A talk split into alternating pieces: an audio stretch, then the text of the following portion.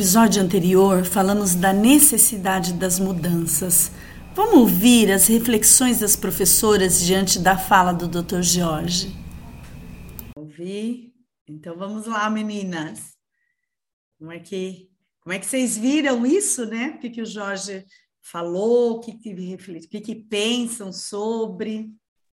Posso ah, começar?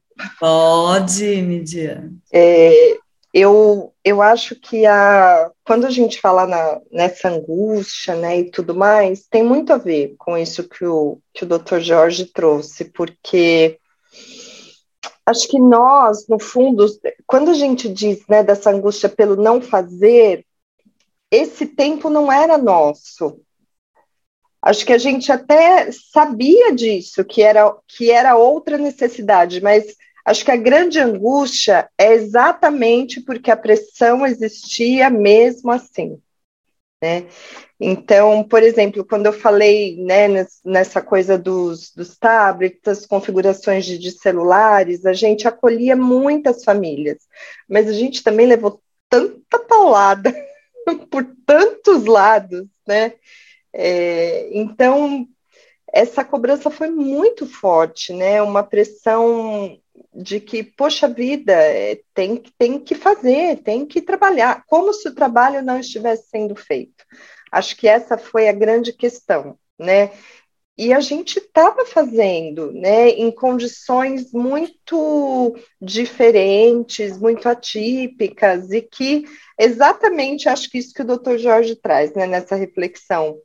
É, não dava para o tempo ser o mesmo, não dava para as estratégias serem as mesmas, quer dizer, precisava haver um outro olhar para aquilo que precisava acontecer de outra forma, né?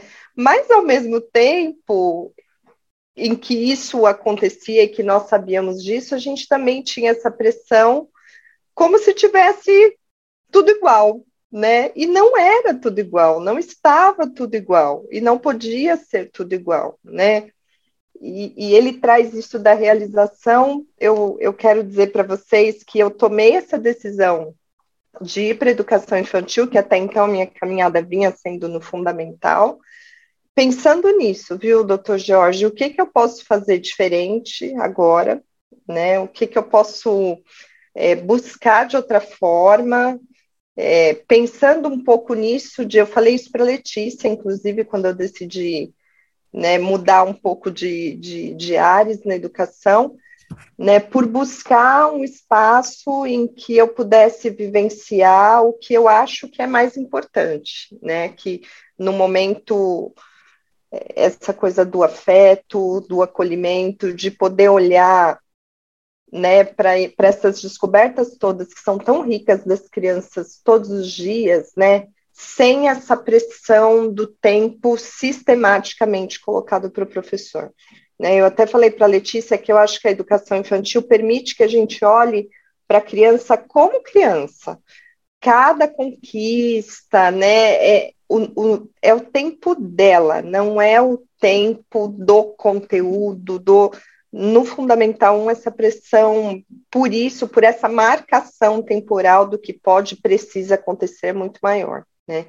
Então, eu acho que foi uma das aprendizagens para mim, né? O que, tocando aí no, no que o doutor Jorge falou antes, nessa essa questão da realização pessoal, né? Como é que eu posso ser feliz no meu trabalho? Como é que eu posso, como é que a gente consegue olhar para esse novo momento e atuar de uma nova forma? Então, acho que, que passa um pouco por, por aí. Pelo menos para mim, né? Nesse momento passa um pouco por aí. Antes que as outras falem, então você diria assim que, pelo menos no que se refere a você, é possível e tem espaço dentro de você para uma reflexão sobre o tempo. Quais são os tempos seu como professora? Quais são os tempos da criança? E quais são os tempos do universo? Sim. Tem, Sim, né? Com certeza. Que a com gente, certeza. É, senão a gente cai no, no, na prisão de um tempo. E que é esse tempo? Que tempo é esse? É tempo de uma planilha. Isso mesmo, muitas planilhas, muitas planilhas, foram muitas planilhas. Então, é, nessa questão da realização, né, é, é, é muito forte para mim essa questão da realização. Assim, é claro que você pensa, né, o fundamental, né, dos anos iniciais, o fundamental, ele tem essa coisa dessa cobrança do conteúdo, né? Mas eu, como alfabetizadora, é, a gente pensa muito mais na criança que a gente está recebendo, né? É, não, a gente não tem, não tem, não tem como não deixar a criança é, é, é fazer, é, ter novas experiências. E isso foi frustrante para nós, né, principalmente para nós alfabetizadoras lá na nossa escola, porque a gente não, conseguia, não conseguia fazer é, as vivências do brincar, do cantar, que tem está tudo envolvido dentro da alfabetização. A nossa, a nossa alfabetização não é uma alfabetização ali, abre o livro na página 47, vamos, vamos aprender a letrinha A. Não, ela é toda envolvida na brincadeira, no universo infantil, né? E fazer isso no ensino remoto foi muito complicado, né?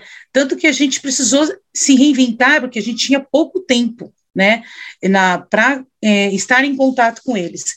E fora que é dentro das, das, das interações que as crianças aprendem, né? Quando a gente retorna o presencial, né? E eu retornei, a maioria retornou em agosto, eu retornei em setembro, né? Por conta da, da minha condição, né?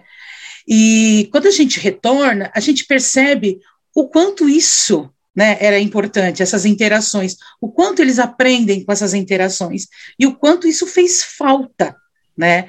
Então, e, e tudo isso, né, somado junto aos protocolos, que a gente percebia que são importantes, mas que não funcionavam com criança, né, e com a gente. Eu falei, como que eu, uma professora, vou ver o meu aluno cair no chão, se machucar ou chorar e eu não poder acolhê-lo, né? Não poder pegar no colo, não poder abraçar ele e, e, e acolher essa criança. Como? Era impossível isso para mim. Não tinha como. Como que eu não ia receber minha, o meu aluno que chega para mim, me dá um bom dia e me abraça?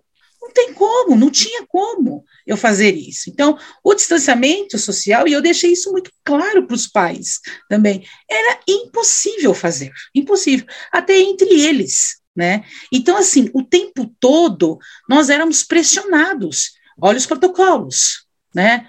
Olha, os, é, essas crianças precisam render, né? Pressionados tanto pelos nossos superiores como pela sociedade, né?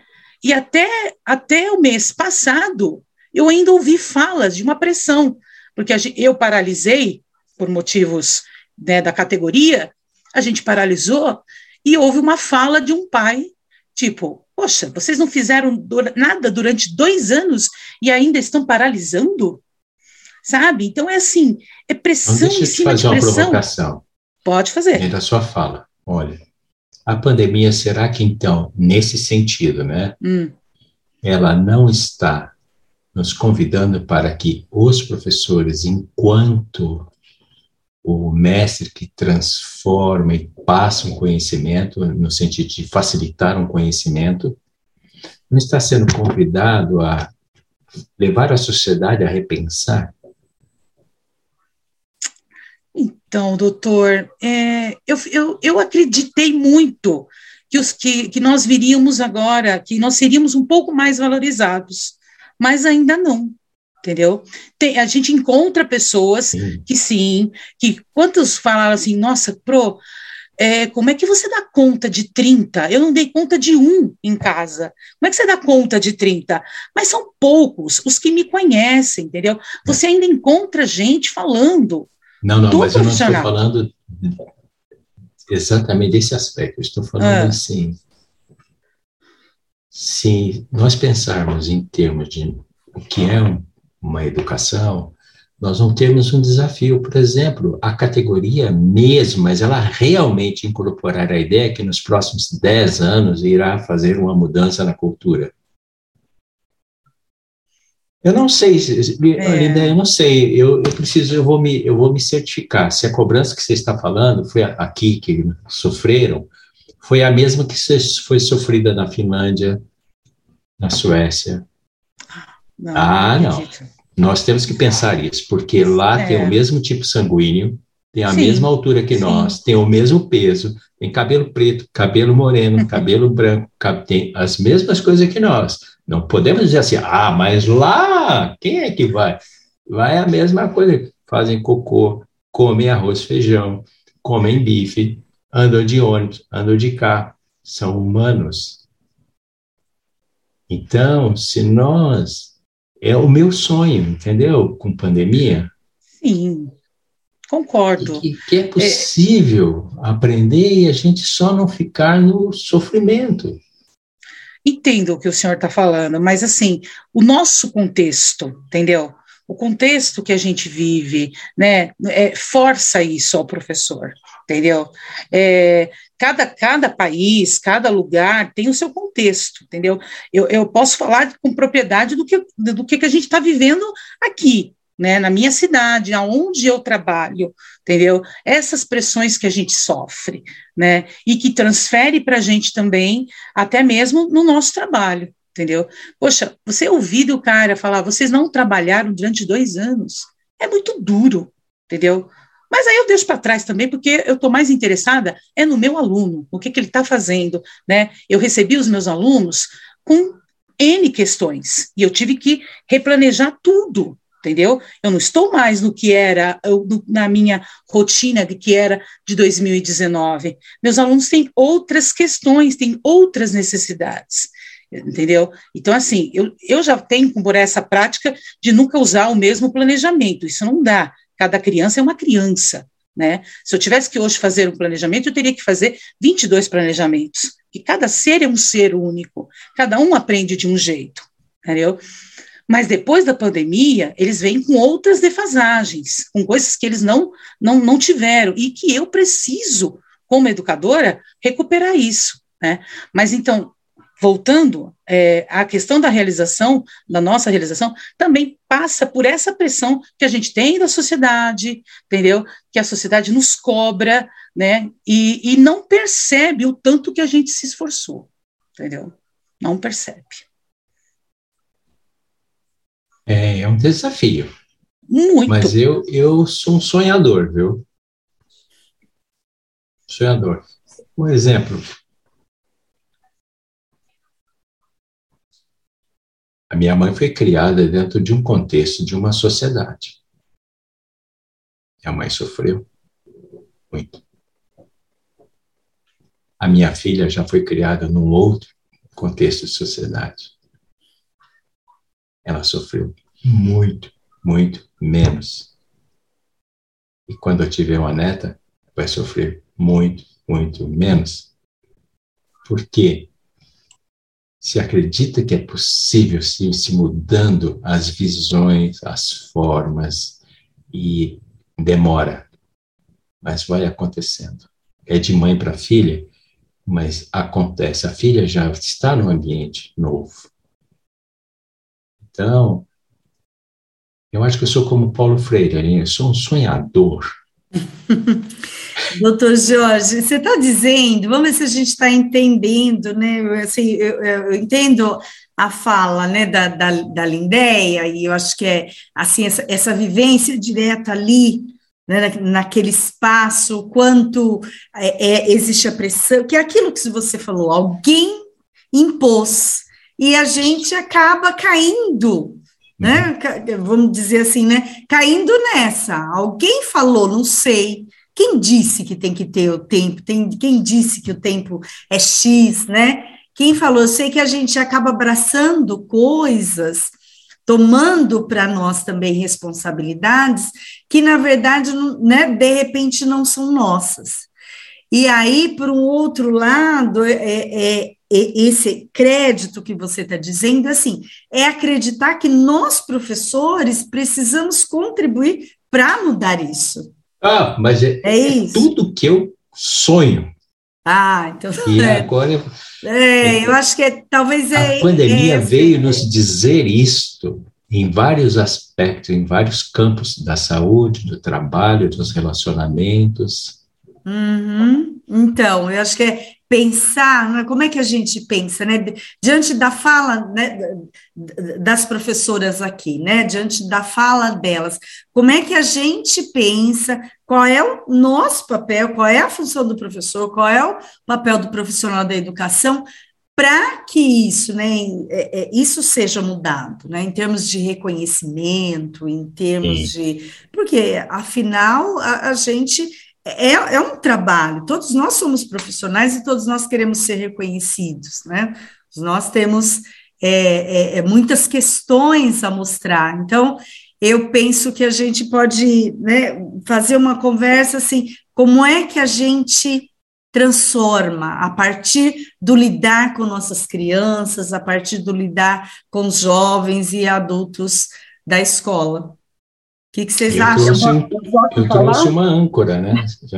Eu trouxe uma âncora, que é, vocês mesmos que me deram a âncora, o tempo.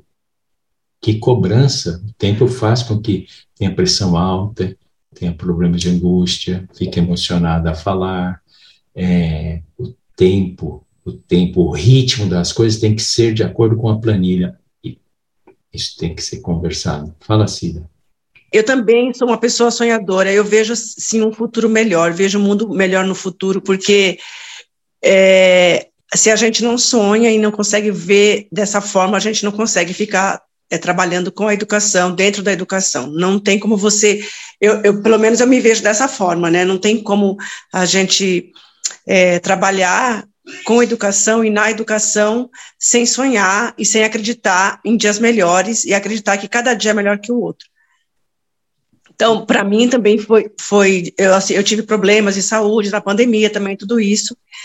E hoje eu estou bem, tô bem, eu acho que a pandemia ensinou muita coisa, né? E a gente tem que ver o mundo por, por esse prisma humano mesmo, que o doutor Jorge ele está trazendo para esse lado aí, e eu estou conseguindo sentir o que ele está falando, porque é, a gente tem que deixar um pouco de, de conteúdo, de é, ter objetivos é, e esquecer que ali tem um ser humano, ali tem uma, ali tem uma criança, né, tem, tem pessoas envolvidas é, com sentimento. E a pandemia fez é, a gente perceber que, acima de tudo, nós temos uma questão humana, né, que é, é primordial, é o mais importante mesmo. Por exemplo, no retorno do presencial, é, a gente é, retornou com muitas questões, né? É, a questão é, dos protocolos, das exigências, é, uma pressão que a gente sofre, né? Das, da Secretaria da Educação, que é constante na pandemia, foi muito forte, muito forte. E a gente não conseguia dar conta de tudo que eles pediam, de tudo que eles, eles exigiam. É, a impressão que, que eu tive, eu acho que todas as minhas colegas, os meus os colegas, eles, a gente sentiu que é, eles não estavam percebendo que nós também estávamos sofrendo com tudo isso, não era só as famílias nem os alunos, nós também fazemos, fazemos parte de tudo isso, né? E eram cobrando coisas absurdas da gente, é, até hoje está sendo cobrado, mas é, a princípio foi cobrado bem mais, no, em 2020, eu tinha assumido é, uma, a direção de uma escola, né? Eu estava como PRD de uma escola, e eu fiquei poucos meses, porque eu não aguentei, foi muito difícil para mim, por conta das, exigências da, da própria secretaria. Então, é, o sistema, ele não contribui para que a gente consiga é, mudar, a gente tem que ser mesmo é, rebelde e, e, tentar ir contra esse sistema, porque a mudança, ela, ela tira a gente desse conforto, né, e a gente tem que lutar mesmo, são conquistas que, porque ninguém vai dar isso para a gente é, sem conquista. Essa é das minhas, hein? então, é, eu, eu acho que é, lutar é, é difícil, né? A gente sofre muito todos os dias e, mas mesmo assim, eu não, eu não deixo de sonhar de acreditar em dias melhores. Eu sempre acredito, eu sempre consigo ver. É, eu, eu, vejo, principalmente dentro da minha família, né? Eu vejo as pessoas falando assim: é, nossa, o mundo está pior, o mundo está perdido, o mundo está não sei o quê, não sei o quê. E eu falo, nossa, eu não consigo ver dessa forma. Eu vejo o mundo melhor, eu vejo as pessoas aceitando melhor as diferenças, eu vejo as pessoas se expondo mais, é, como elas são, sendo aceitas como, elas, como elas são, sabe? Então eu consigo, eu consigo ver uma conquista nisso, eu consigo ver um mundo melhor. É sofrido para conseguir isso? É sofrido. Mas a gente, mas eu consigo ver um mundo melhor e eu acredito no mundo melhor. E como educadora, eu, eu acho que eu tento fazer um, um pouquinho todo dia, né? Mas é, é uma luta, todos os dias a gente luta. É, olha, eu vou sair dizendo assim: é isso meu sentimento. Aí talvez não contaram para vocês uma notícia de que o Elenir, oh. o coronavírus, o grande vírus que chegou aqui no Brasil em março de 2020, ele não entrou na Secretaria de Educação. Ele não entrou. Ele ficou do lado de fora. E a Secretaria de Educação, nenhuma, passou pelo que os professores de sala de aula passaram. Então, eles nunca souberam do que os professores passaram. Eles nunca ficaram sabendo. E eles continuaram fazendo e dizendo assim: será tudo como antes. Sabe que, para fechar mesmo, que vocês me fizeram lembrar dos meus tempos de estudante ainda, né? Que teve um livrinho que eu li que, nossa, como me impactou tanto. E uma das frases mais fortes no livro que dizia era assim: duas patas é melhor que quatro patas. A revolução dos bichos. Hum. Duas patas. No início, todo mundo era igual, mas foi passando, foi passando, foi passando e foi dizendo assim: não, peraí, duas patas é melhor que quatro patas. Lindeia, a Midian, a Letícia, a Cida e Elenia. De não cairmos num erro antigo, lá dos anos 50, 60. Quem está na, na Secretaria de Educação é melhor do que quem está na sala de aula. Duas patas é melhor que quatro patas. Hum, esse pensamento é muito perigoso. Já trouxe muitos problemas para a humanidade. Uhum. a segunda, a minha, a minha saideira é assim, né? Repensar o tempo já é uma grande bandeira, um grande início para os professores, entre eles mesmos, dizendo, vamos conversar o que é o tempo. Qual é o tempo nosso agora? Qual é o tempo dos nossos alunos? Qual é o tempo da nossa educação? Como vamos trabalhar? Aí vem a parte burocrática, os nossos planejamentos, etc., etc., a partir de um novo pensar aonde a minha saúde, a sua saúde seja uma prioridade, qualidade de vida seja uma, uma prioridade, que, que não seja mais um dever ser bonito, um dever ensinar. Você tem o dever de ser realizado. Você tem o dever de ter esse resultado no final do ano. Ah, peraí. A gente é, a gente lida com humanos. Então tem que ter um grau de flexibilidade. Cheguei na resiliência, né? Senão a gente é rígido e rígidos não são resilientes. Um beijo para todas. Vejo vocês daqui uns dias. Tchau. Hum, com certeza. Tchau, tchau, doutor Jorge. Depois falamos. Até mais. E aí, continuando, acho que, gente, não, não disse que a professora Letícia está aqui presente com a gente e ela também tem, acho que ela pode fechar esse podcast assim, olha, com chave de ouro. O que você tem a nos dizer, professora Letícia, que é a coordenadora pedagógica, gente, da educação infantil? Boa noite a todas, Eleni, Lindéia, Midian, Cida. Mais uma vez, um prazer estar aqui com vocês é, numa reflexão, num encontro como esse, sempre é importante a gente refletir sobre os nossos fazeres e os nossos saberes, né? Acho que uma grande lição de, desse encontro de hoje, não sei, nem diria que é uma lição, mas acho que é uma grande reflexão, um ponto de partida, vamos dizer assim. É, repensarmos as lógicas, né? acho que tanto as professoras, é, minhas parceiras, tanto o doutor George, é, vai, vai fazendo a gente refletir, aqui veio mesmo é, as lupas aí da, da pandemia, né? Que lupas nós colocamos nas nossas vidas durante a pandemia. Então, penso que a questão da humanização, é, do autocuidado, é, de pensar que tempos são esses da nossa vida, com as vidas que lidamos, né? porque nós também não lidamos com um ano, né? Quando o doutor Jorge se despede agora, eu vou pensando assim, nós lidamos com um ciclo de vida, ou ciclos de vidas, né?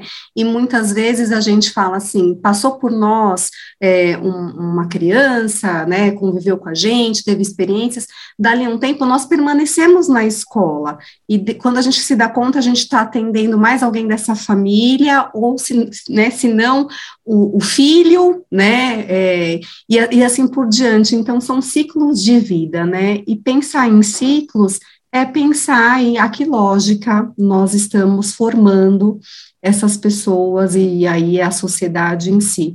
Então, assim, acho que o, o, movimento de militância, que acho que a gente vai falando de uma militância mesmo da educação, é, que vai reforçando, né? Será que é esse currículo mesmo de caixinha, de tempos? Será que é essa escola de conteúdo que é mais importante? Será que a gente está falando de vida para as nossas crianças, para as nossas famílias? Porque quando a gente vai né, ver uma pandemia, estoura lá na, a notícia na televisão, primeiro que estava do outro lado do, do mundo, né, em outro continente. Aí a gente se dá conta de um vírus que chega em março de 2020 aqui no Brasil. Então, do que nós estamos falando, né? Informações são essas? E as pessoas ficarem mais preocupadas em se as crianças estão dentro ou fora da escola, tem alguma coisa de errada nessa sociedade. Né, já tem alguma coisa de errada aí.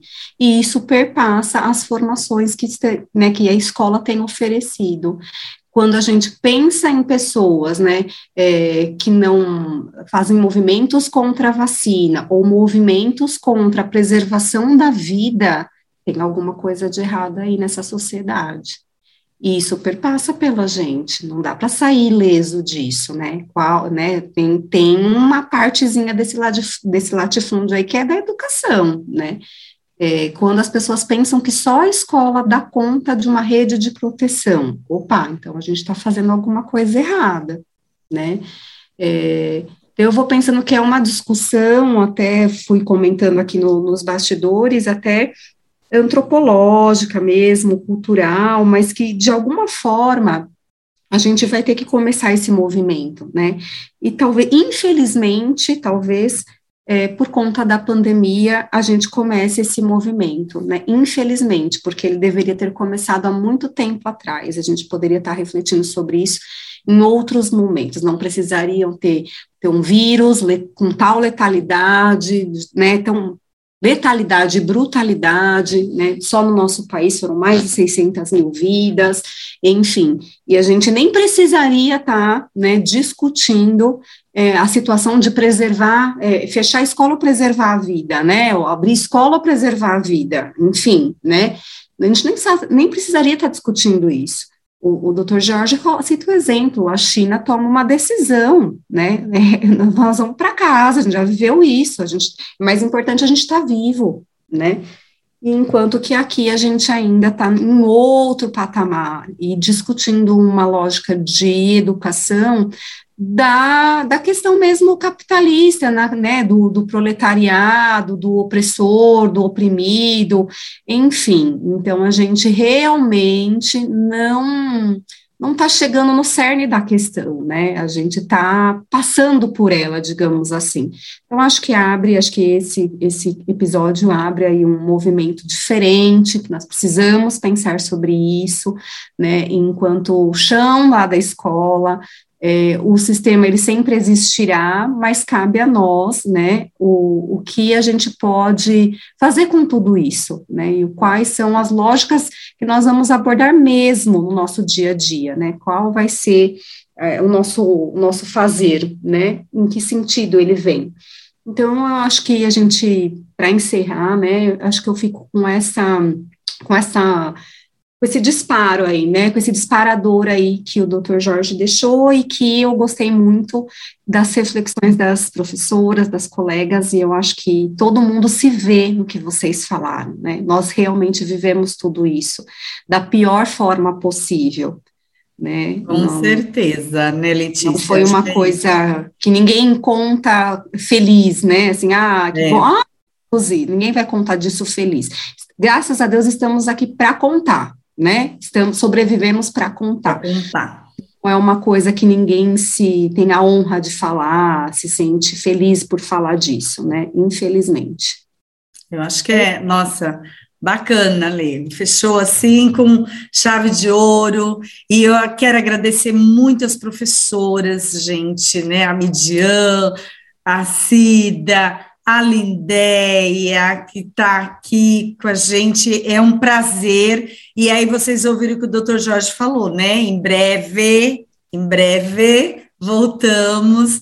E aí, com certeza, para a gente dar continuidade, porque cada um contribuiu e muito para esse episódio, para esse diálogo. E é isso, gente. Sem vínculo, não há aprendizagem, né? E sem luta, sem resistência e sem insistência, não é? A gente não conquista, a gente não transforma, não transforma essa sociedade. Então, eu tenho certeza que vocês têm esse desejo, esse desejo de transformar. E aí, como diz Paulo Freire mesmo, né? Se a escola, né, a sociedade sozinha não se transforma, sem a escola tão pouco essa sociedade se transformará. Então, acho que eu encerro com isso, agradecendo a presença de vocês e vamos continuar conversando, ok, meninas? Que bom. Muito obrigada, professoras, mulheres, grandes mulheres.